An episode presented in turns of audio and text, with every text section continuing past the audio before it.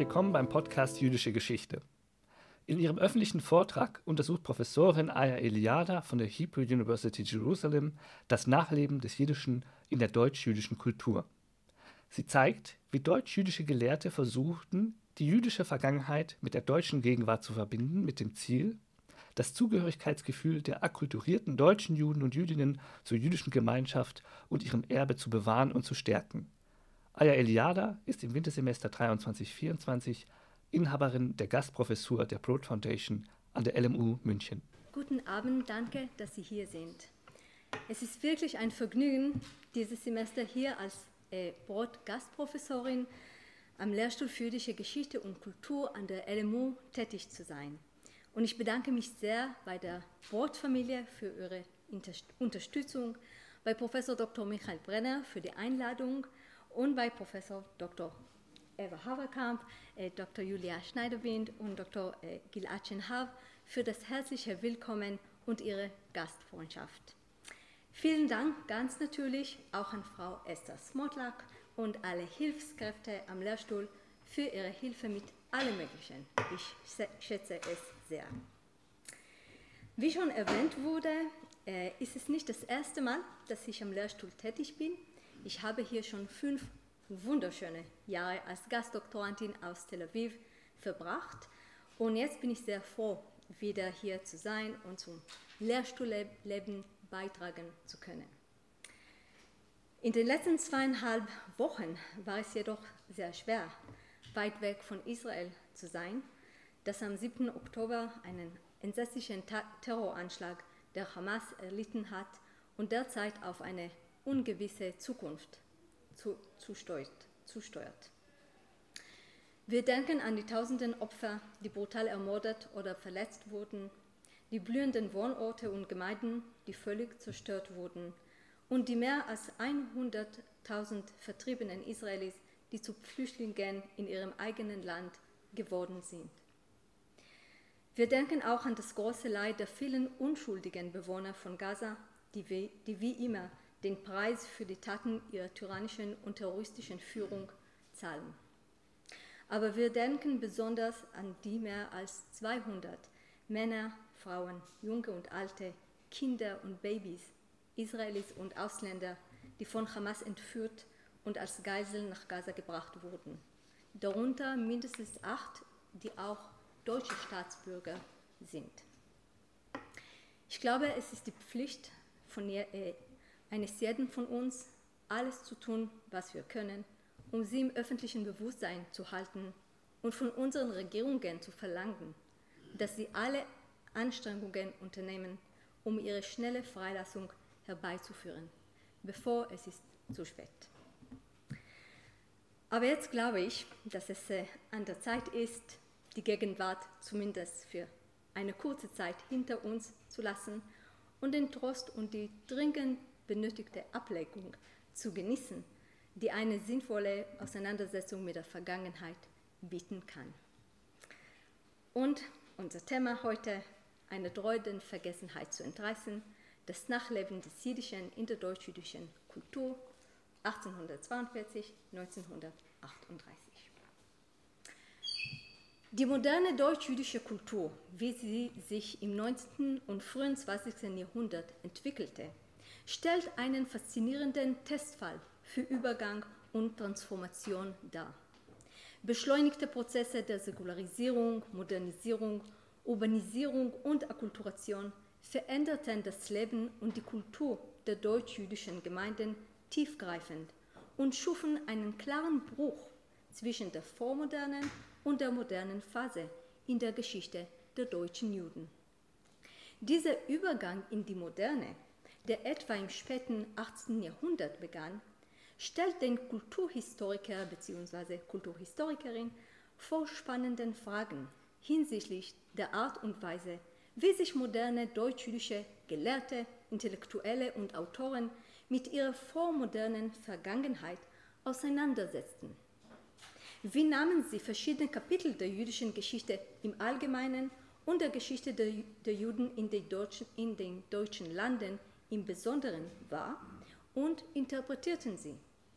wie trugen konkurrierende Ideologien, religiöse, nationale oder andere, zu unterschiedlichen Darstellungen der Vergangenheit bei? Und auf welche Weise versuchten jüdische Autoren, die Vergangenheit für ihre Bedürfnisse in der Gegenwart und ihre Hoffnungen für die Zukunft nutzbar zu machen? Mein heutiger Vortrag befasst sich mit einem einzigartigen und ziemlich unbekannten Kapitel der deutsch-jüdischen Romanze mit der Vergangenheit. Der Auseinandersetzung deutschsprachiger jüdischer Autoren, Übersetzer, Gelehrter und Intellektueller mit ihrem jiddischen literarischen Erbe. Heute sind wir gewohnt, Jiddisch als die Sprache der osteuropäischen Juden, der sogenannten Ostjuden, zu betrachten. Aber in Wirklichkeit war es ursprünglich und über viele Generationen hinweg auch die Sprache der deutschen Juden. Während des Mittelalters und der frühen Neuzeit diente das Jiddische den Juden der deutschen Lande sowohl als Umgangssprache und äh, äh, als die parallel zum Hebräischen benutzte Schriftsprache, in der ein umfangreiches Korpus jüdischer Literatur veröffentlicht wurde. Dieses Korpus, das heutzutage als altjüdische Literatur bekannt ist, im Gegensatz zu der modernen osteuropäischen jiddischen Literatur, umfasst sowohl religiöse als auch weltlich, weltliche Schriften, beispielsweise Übersetzungen und Nacherzählungen der Bibel, ethische Anleitungen zur Sittlichkeit, Bücher über Brauchtum und Anstand sowie mittelalterliche Heldengedichte und Ritterromane, Märchen, Sagen und Legenden, historische Erzählungen, Fabeln und Dramen. Die altjüdischen Texte waren in den aschkenasischen Gemeinden des mittelalterlichen und frühneuzeitlichen Europas weit verbreitet und erfreuten sich bei den jüdischen Lesern und Leserinnen großer Beliebtheit. Viele der Werke, wie die homiletische Frauenbibel, Zenerene, das Meisterbuch oder Buch der Geschichten, das biblische Epos Schmuelbuch, das moralische Werk Sefer Brandspiegel und der Artusroman König Artishof, um nur einige Beispiele zu nennen, wurden zu frühneuzeitlichen Bestsellern. Sie wurden in vielen späteren Ausgaben herausgegeben und übten erheblichen Einfluss auf die kulturelle Welt der aschkenasischen Juden und Judinnen in dieser Zeit und darüber hinaus aus. Im ausgehenden 18. Jahrhundert begannen deutsche Juden schrittweise, das Jiddische ihrer Vorfahren hinter sich zu lassen und akkulturierten sich zunehmend in die Sprache und Kultur ihrer nichtjüdischen deutschen Umgebung. Diese linguistische Transformation vom Jiddischen ins Deutsche wurde durch die in Wechselbeziehung stehenden Prozesse jüdischer Emanzipation und Akkulturation her äh, hervorgerufen, die zum allmählichen Niedergang des Jiddischen im West- und Zentraleuropa und schließlich zum Untergang dieses primären Vernakulars deutscher Juden führten.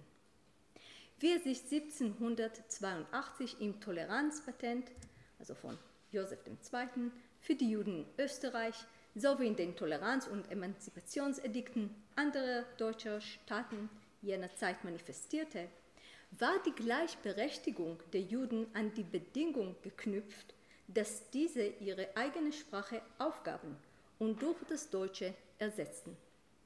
Diese Forderung wurde auch innerhalb der jüdischen Gemeinden, vor allem seitens der jüdischen Aufklärer, der Maskilim und der wirtschaftlichen Elite vertreten, die ein gewisses Maß an jüdischer Integration in deutsche Kultur und Gesellschaft befürworteten. Für viele Maskilim, wie Moses Mendelssohn und seine Schüler, war der Übergang vom Jiddischen ins Deutsche auch ein Mittel zur Reformierung der jüdischen Kultur sowie zu ihrer Selbsterneuerung. Mit der jiddischen Sprache verschwand auch die jiddische Literatur rapide in den deutschen Gebieten, also nicht in Osteuropa, aber schon in den deutschen Gebieten. Das Deutsche wurde nun jene Sprache, die Juden für ihren literarischen Ausdruck bevorzugten. Aus diesem Grund und obwohl jede sprechende Juden in deutschen Gebieten noch während des 19. Jahrhunderts anzutreffen waren, blieb in dieser Situation kein Platz mehr für die altjiddische Literatur. Nicht verwunderlich ist daher, dass die Veröffentlichung dieses reichen und einst so populären Korpus schon zu Anfang des 19. Jahrhunderts in West- und Zentraleuropa praktisch aufhörte. Dieser historische Wandel im literarischen Kanon des deutschen Judentums lässt sich gut an dem bekannten Gemälde von Moritz Daniel Oppenheim aus dem Jahr 1866, Sabbatruhe auf der Gasse, ablesen. Das Gemälde zeigt ein deutsch-jüdisches Haus an einem friedlichen Sabbatnachmittag. Auf dem Türpfosten ist die Jahreszahl 1789 eingraviert. Ich weiß nicht, ob sie das wirklich sehen kann, aber es steht dort. Die uns mitteilt, dass wir uns an einem dramatischen Wendepunkt in der Geschichte des west- und mitteleuropäischen Judentums befinden, an der Schwelle zur Moderne. Der Wandel, der Wandel der Zeiten manifestiert sich in zwei der Frauenfiguren auf dem Gemälde.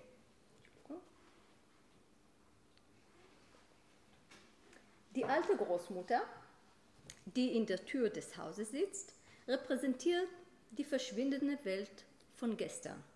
In traditioneller Kleidung und einer altmodischen Haube hockt sie über der Zähnerenne, der traditionellen Sabbatlektüre für jüdische Frauen in Aschkenaz und dem beliebtesten Buch der altjüdischen Literatur.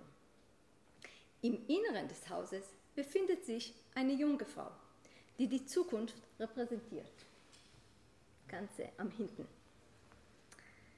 die die Zukunft repräsentiert. Modisch gekleidet und mit einer modernen Frisur liest sie ein kleines, modern aussehendes Buch, einen deutschen Roman. Der sprachliche und kulturelle Wandel, die Verdrängung des Jiddischen durch das Deutsche und der Niedergang der jiddischen Literatur in, deutschen, in den deutschen Gebieten ist im Gange. Aber war dies wirklich das Ende der Geschichte für die altjüdische Literatur? Offenbar nicht. Denn obwohl deutsch-jüdische Autoren und Wissenschaftler des 19. Jahrhunderts die jiddische Sprache mehr oder weniger einstimmig herabgewürdigten und aus ihren ernsthaften kulturellen Aktivitäten gänzlich ausschlossen, verschwanden altjüdische Texte aus der wissenschaftlichen und kulturellen Landschaft deutscher Juden nicht vollständig.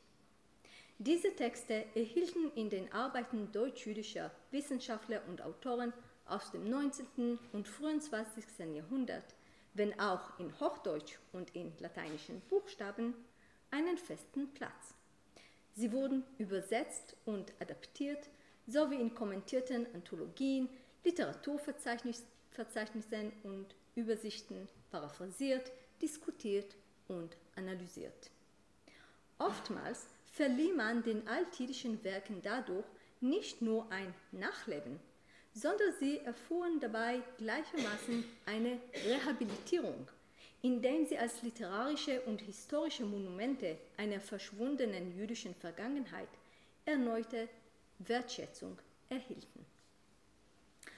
Zweifellos ist die Beschäftigung der deutsch-jüdischen Gelehrten und Schriftsteller mit altjüdischen Texten als Teil eines breiter angelegten kulturellen bzw. wissenschaftlichen Projekts zu sehen, mit dem die deutschen Juden im 19. Jahrhundert danach strebten, das eigene kulturelle Erbe zu erforschen, neu zu erschließen und zu bewahren.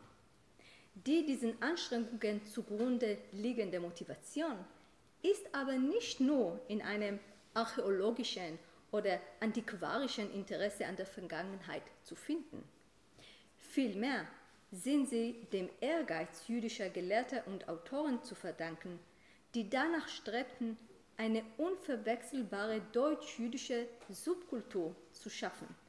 Eine Subkultur, die die jüdische Vergangenheit mit der deutschen Gegenwart zu verbinden suchte, um den im Verlauf des 19. Äh, Jahrhunderts akkulturierten deutschen Juden die Bewahrung eines starken Gefühls der Zugehörigkeit zu der jüdischen Gemeinschaft und ihrem Erbe zu ermöglichen. Dies jedoch nicht mit dem Ziel, die Errungenschaften moderner jüdischer Akkulturation und Integration in die deutsche Gesellschaft und Kultur zu unterwandern, sondern ganz im Gegenteil, um diese zu unterstützen und zu erhalten. Im Folgenden möchte ich den Stellenwert altjüdischer Texte in der modernen deutsch-jüdischen Kultur anhand eines berühmten und relativ frühen Beispiels diskutieren dem Werk des Historikers und Volkskundlers Abraham Moses Tendlau aus Frankfurt am Main. Tendlau war eine Pionierfigur auf diesem Gebiet und ist in vielerlei Hinsicht repräsentativ für die Auseinandersetzung deutsch-jüdischer Gelehrter mit ihrem jüdischen Erbe. Er wurde 1802 in Wiesbaden als Sohn des Wiesbadener Kreisrabbiners geboren, lebte als Erwachsener in Frankfurt am Main und ist bis, bis heute für seine berühmte Sammlung aus dem Jahr 1860 bekannt, Sprichwörter und Redensarten deutsch-jüdischer Vorzeit. 1842 publizierte Tendlau sein Buch der Sagen und Legenden jüdischer Vorzeit, eine der populärsten Anthologien jüdischer Sagen des 19. Jahrhunderts. Das Buch wurde in zwei erweiterten Auflagen im Jahre 1845 und 73 neu herausgegeben und wurde gleich den Sammlungen der Gebrüder Grimm zum Vorbild für alle weiteren wissenschaftlichen Editionen jüdischer Sagen. Im Gegensatz zu vorausgegangenen Sammlungen jüdischer Erzählungen und Sagen aus den 20er und 30er Jahren des 19. Jahrhunderts beschränkte sich Tendlau nicht auf Erzählungen aus Bibel, Talmud und Midrash. Vielmehr nahm er in seine Sammlung auch Geschichten aus mittelalterlichen und frühneuzeit frühneuzeitlichen Quellen auf, wie zum Beispiel altjüdische Werke, die er als integraler Bestandteil jüdischer Tradition und kollektiver Erinnerung der Juden betrachtete. Vor allem benutzte Tendlau zwei sehr populäre jüdisch, jüdische Sammlungen, die erste war das berühmte Meisterbuch oder Geschichtenbuch, erster Druck Basel 1602, eine Sammlung von etwa 250 Volkserzählungen, die unter anderem den mittelalterlichen Sagenschatz des Rhein-Donau-Raums, nämlich des Einzugsbereichs Chassidei Ashkenaz des 13. Jahrhunderts, entnommen sind. Die zweite Sammlung war das Sefer Meisenissim, Buch Wundersamer Geschichten, erster Druck Amsterdam 1696, das ebenso vom Leben der in Deutschland lebenden Juden, insbesondere in Worms, während des Mittelalters und der frühen Neuzeit erzählt. Die Sammlung und Bewahrung einer im Verschwinden begriffenen jüdischen Folklore war zentrales Anliegen von Tendlaus Buch der Sagen und Legenden, wie bereits das Motto des Buches klar macht nämlich der Bibelvers, Gedenke der uralten Zeiten, betrachte die Jahre voriger Geschlechter, frage deinen Vater, er wird dir es verkünden, deine Alten, sie werden dir es erzählen. In seinem Vorwort hebt Tentlau sein Ziel hervor, die jüdischen Sagen und Legenden, die sich nur zerstreut in teils vergilbten, oft nur dem rabbinisch gebildeten verständlichen Büchern finden und nur noch hier und da im Munde einzelner leben, einer drohenden Vergessenheit zu entreißen. Es sei ja die frische Gegenwart, so Tendlau, ich zitiere, welche immer und immer die alternde Vergangenheit zurückstößt und verdrängt. Es sei aber zugleich das Jetzt, welches aus dem längst vergessenen ehemals so manches Schöne und Nützliche wieder hervorruft und ihm neues Leben und Dasein gibt. Zitat Ende. Tendlaus Bestrebung, die altjüdischen Geschichten zu neuem Leben zu erwecken, muss vor dem Hintergrund eines seit den 1840er Jahren beobachtbaren neuen Trends in deutsch-jüdischen wissenschaftlichen und literarischen Kreisen verstanden werden. Eine Tendenz, bei der Tendlau einer der Pionierfiguren war, einem wachsenden Interesse an der Geschichte jüdischen, an, an der Geschichte jüdischen Lebens und Kultur in den deutschen Landen. Dies manifestierte sich einerseits im erneuten Interesse deutscher Juden an ihrem mittelalterlichen äh, Erbe. Diese Wiederentdeckung mittelalterlicher aschkenasischer Vergangenheit kann die Aufnahme jener Geschichten aus dem Meisterbuch und dem Sefer Meister Nissim in Tendlaus Anthologie erklären, die den deutsch-jüdischen Gemeinden des Mittelalters entstammen oder darin zumindest stattfinden. Andererseits erfüllen Tendlaus Schriften eine wichtige Rolle in einer weiteren Manifestation deutsch-jüdischer Nostalgiekultur, nämlich die Versöhnung modernen, moderner deutscher Juden mit ihrer unmittelbaren Vergangenheit, das heißt mit der Welt des Ghettos, die sie oder ihre Eltern verlassen hatten. Gegen Mitte des 19. Jahrhunderts führten der beschleunigte Prozess der Modernisierung und die Auflösung der traditionellen jüdischen Gemeinden zu einer nostalgischen Sehnsucht nach der untergehenden Welt des Ghettos, die nun als Inbegriff authentisch jüdischer Erfahrung galt. Das Verlangen, sich die verschwindende jüdische Vergangenheit wieder anzueignen, nahm verschiedene artistische und literarische Formen an, darunter die vorherrschende Gattung der Ghetto-Literatur, die durch Leopold Kompert in den späten 1840er Jahren populär wurde. Die Ghetto-Geschichten Komperts sowie anderer Autoren, die das Leben des traditionellen aschkenasischen Judentums an der Schwelle zur Neuzeit idealisieren, ermöglichten den akkulturierten Juden des 19. Jahrhunderts, so der amerikanische Germanist Jonathan Hess, ich zitiere auf Englisch, to identify passively with the vanishing past, to feel a sense of pride with the recent ancestors, and to envision the ghetto as the authentic place of the nostalgia memories. Zitat Ende. Ähnlich wie Kompert benutzte auch Tendlau literarische Unterhaltung als Medium kultureller Erinnerung mit der Absicht, seine Leser wieder mit der verlorenen Welt ihrer Kindheit vertraut zu machen. Doch im Unterschied zu Komperts Ghetto-Geschichten sind die altjüdischen Legenden in Tendlaus Anthologien keine fiktiven Darstellungen der traditionellen aschkenasischen Welt. Vielmehr stellen sie einen integralen Bestandteil dieser Welt dar, ein authentisches Überbleibsel unmittelbarer jüdischer Vergangenheit.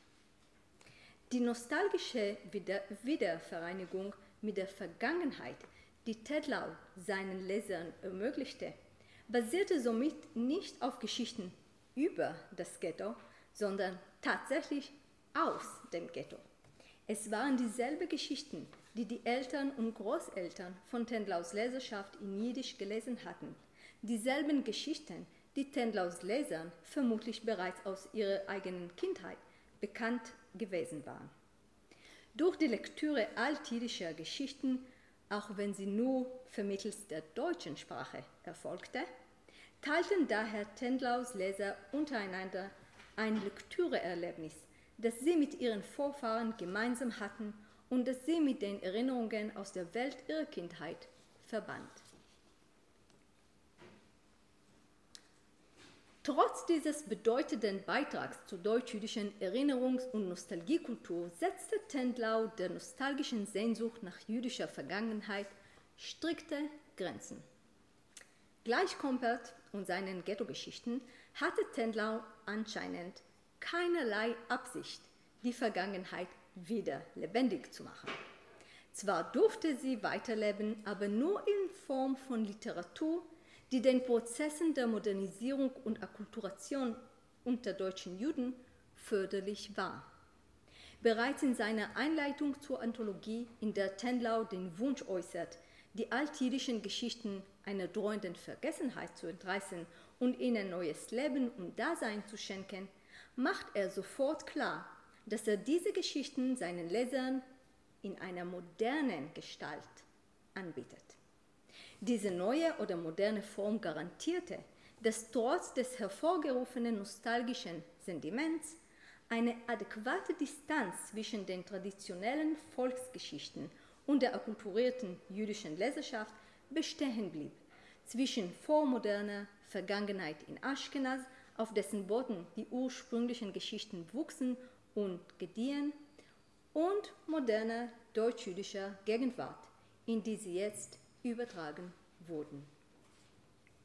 Um dieses Ziel zu erreichen, liefert, äh, Entschuldigung, um dieses Ziel zu erreichen, lieferte Tendlau seinen Lesern neue Versionen und Adaptionen der älteren jüdischen Texte, zumeist in lyrischer Form.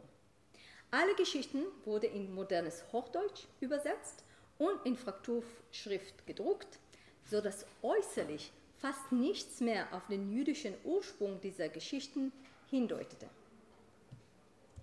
Und hier sehen Sie ein Beispiel, also der Anfang von der Erzählung äh, der Papst Elchanan, also hier auf dieser Seite aus dem Original, also dem Meisterbuch, und hier Tendlaus Version. Die Häufigkeit der Hebraismen, beispielsweise Sabbat, Rabbi oder Kamzen, ist vernachlässigenswert gering, während das hebräische Alphabet gänzlich außer vor bleibt.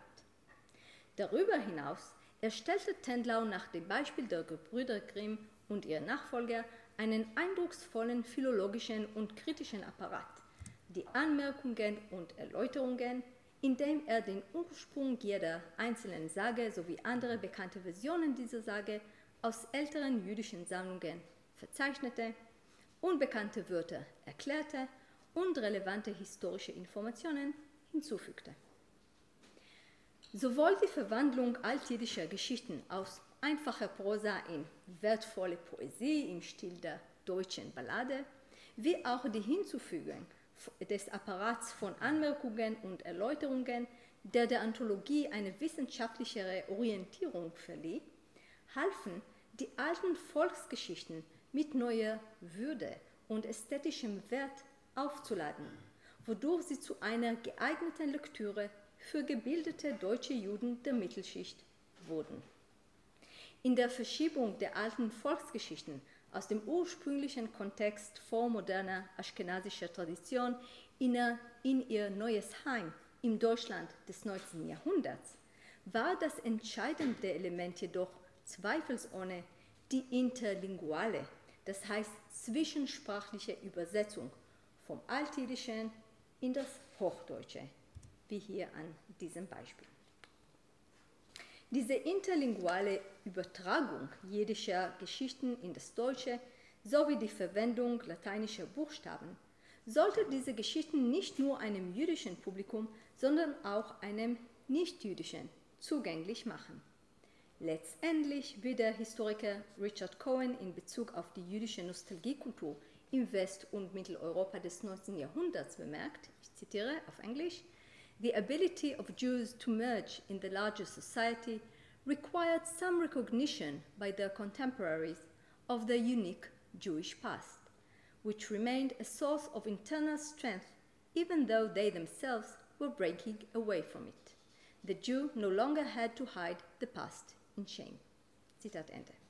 Im Vorwort zu seinem Buch des Sagen und Legenden drückt Tendlau seine Hoffnung aus, dass dieses Buch obwohl primär an sein natürliches jüdisches Publikum gerichtet, auch für Nichtjuden interessant sein könnte. Ich zitiere, da er, Tendlau, es sich bei der Sammlung zum strengen Gesetze gemacht hat, keine Sage oder Legende aufzunehmen, in welcher sich nicht ein poetisches Leben, eine Idee oder ein Charakter ausspricht. Zitat Ende.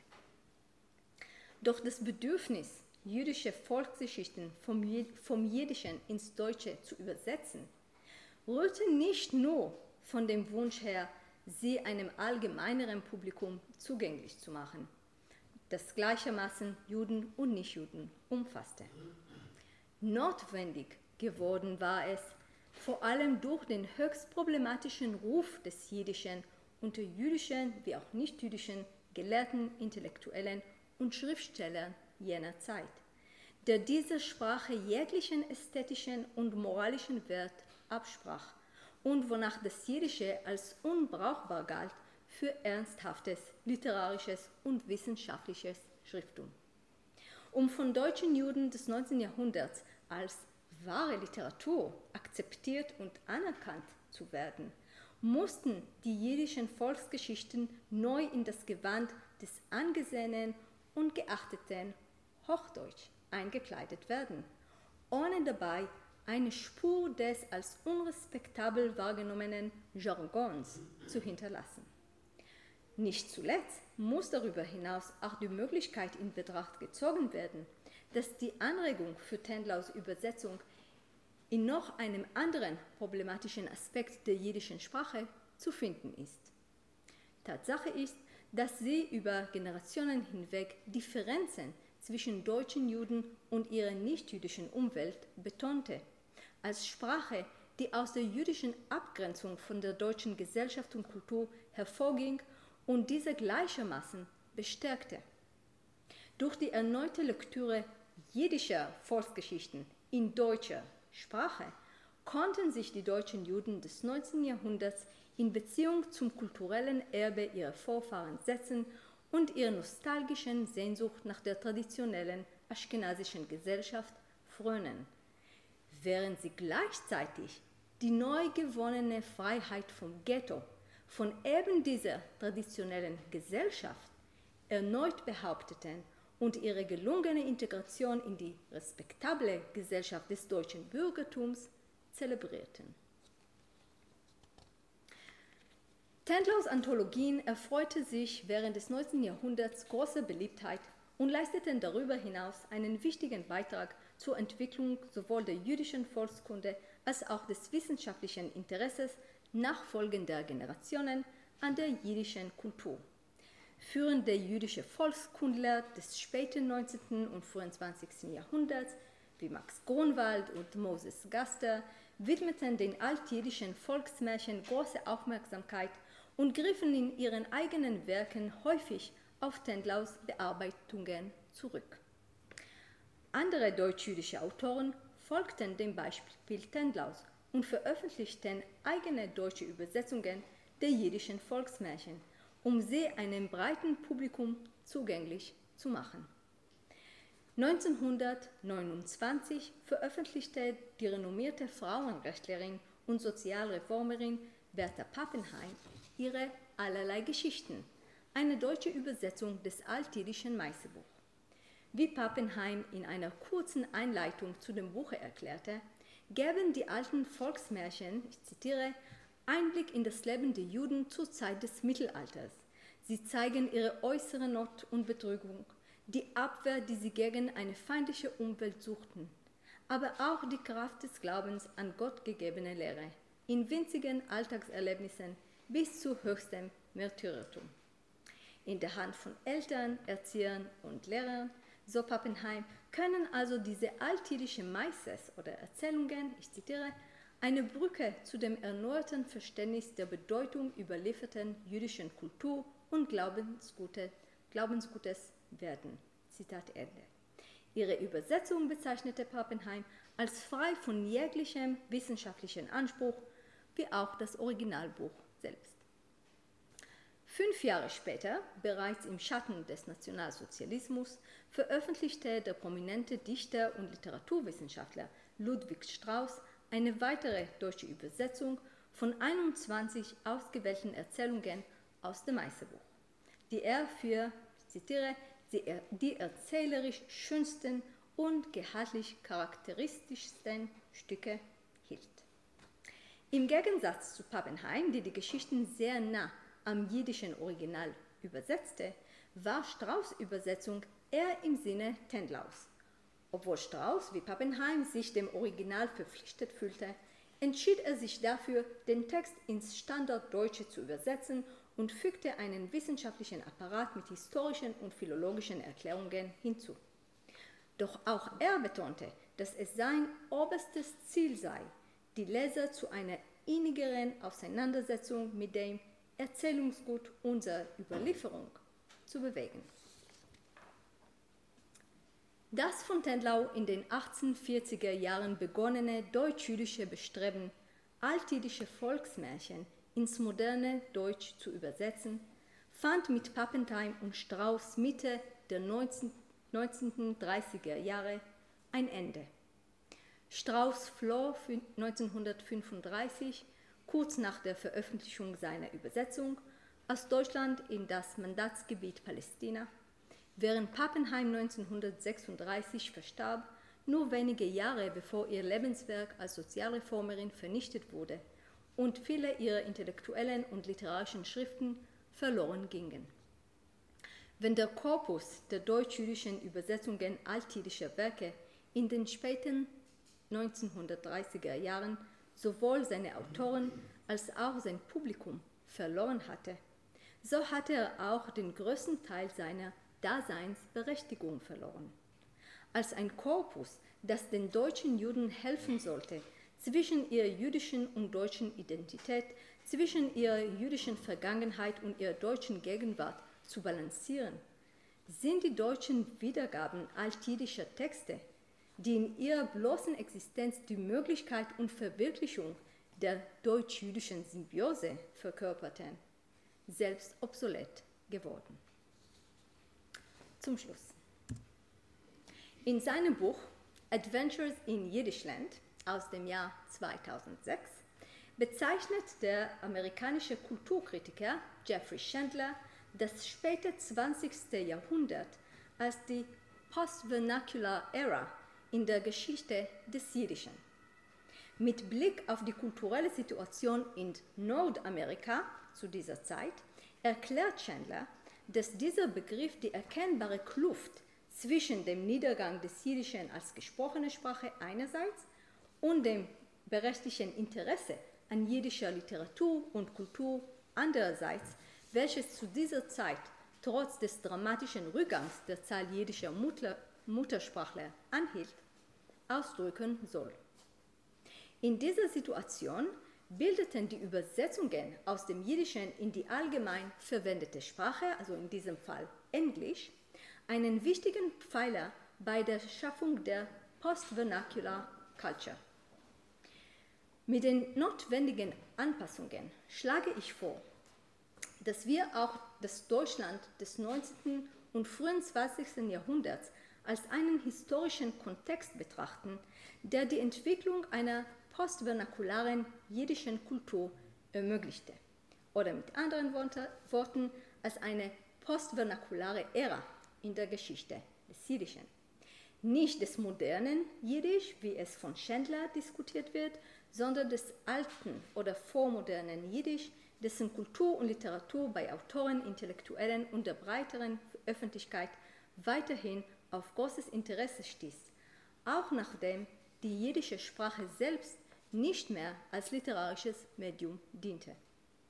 Diese Perspektive, so hoffe ich, würde es uns ermöglichen, die altjiddische Literatur wieder in die Kultur- und Geistesgeschichte des deutschen Judentums in der Neuzeit einzubinden – aus der sie von Historikern und Literaturwissenschaftlern gewöhnlich ausgeschlossen wird. Wie ich am Beispiel von Abraham Tendlau und den jiddischen Volksmärchen zu zeigen versucht habe, hat ein solches wissenschaftliches Unterfangen über die längstfällige Korrektur einer historischen Ungerechtigkeit hinaus zwei wichtige Vorteile für die moderne Forschung. Im Bereich der Jiddistik wird die Loslösung der jiddischen Literatur von ihrer Originalsprache und die Erforschung ihres Nachlebens in deutscher Übersetzung es ermöglichen, sich von der negativen und sogar abwertenden Einstellung zur jiddischen Sprache, die den deutsch-jüdischen Diskurs seit dem späten 18. Jahrhundert beherrschte, zu lösen und die Aufmerksamkeit auch auf andere Stimmen zu lenken. Stimmen, die die altjüdische Literatur lobten, die sie als relevant und bedeutsam auch für ihre eigene Zeit ansahen und die sie vor dem Vergessen retten wollten. Im Bereich der modernen deutsch-jüdischen Geschichte könnte eine Untersuchung der Auseinandersetzung deutscher Juden mit altjüdischen Texten einen wertvollen Zugang zu einem tieferen und differenzierteren Verständnis der Art und Weise eröffnen, wie deutsche Juden im 19. und frühen 20. Jahrhundert mit den Veränderungen und Herausforderungen der Moderne umgingen und könnte so ein neues Licht auf bekannte Prozesse und Phänomene wie Säkularisierung, Akkulturation, Bildung und Nostalgie werfen. Vielen Dank.